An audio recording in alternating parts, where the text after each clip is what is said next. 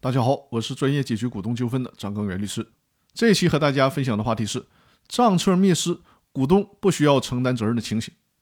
在假设股东怠于履行义务的前提下，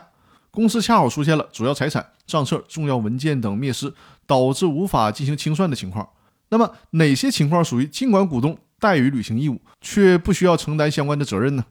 我们无法穷尽的列举可能出现的所有情况。但是呢，可以提供几个典型的情形来进行说明。比如说，有证据证明公司经营过程当中，公司财务室发生了火灾，公司的账册和重要文件已经烧毁了。这个情况呢，已经向公安机关报案，而且呢，火灾也并不是股东引起的。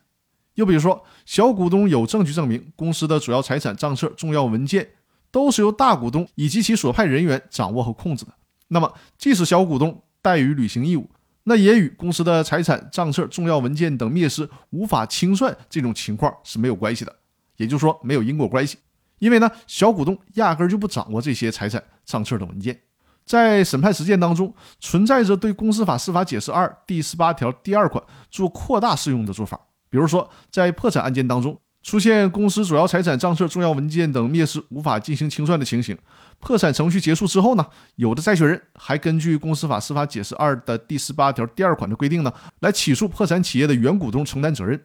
大家一定要注意啊，这个做法是行不通的。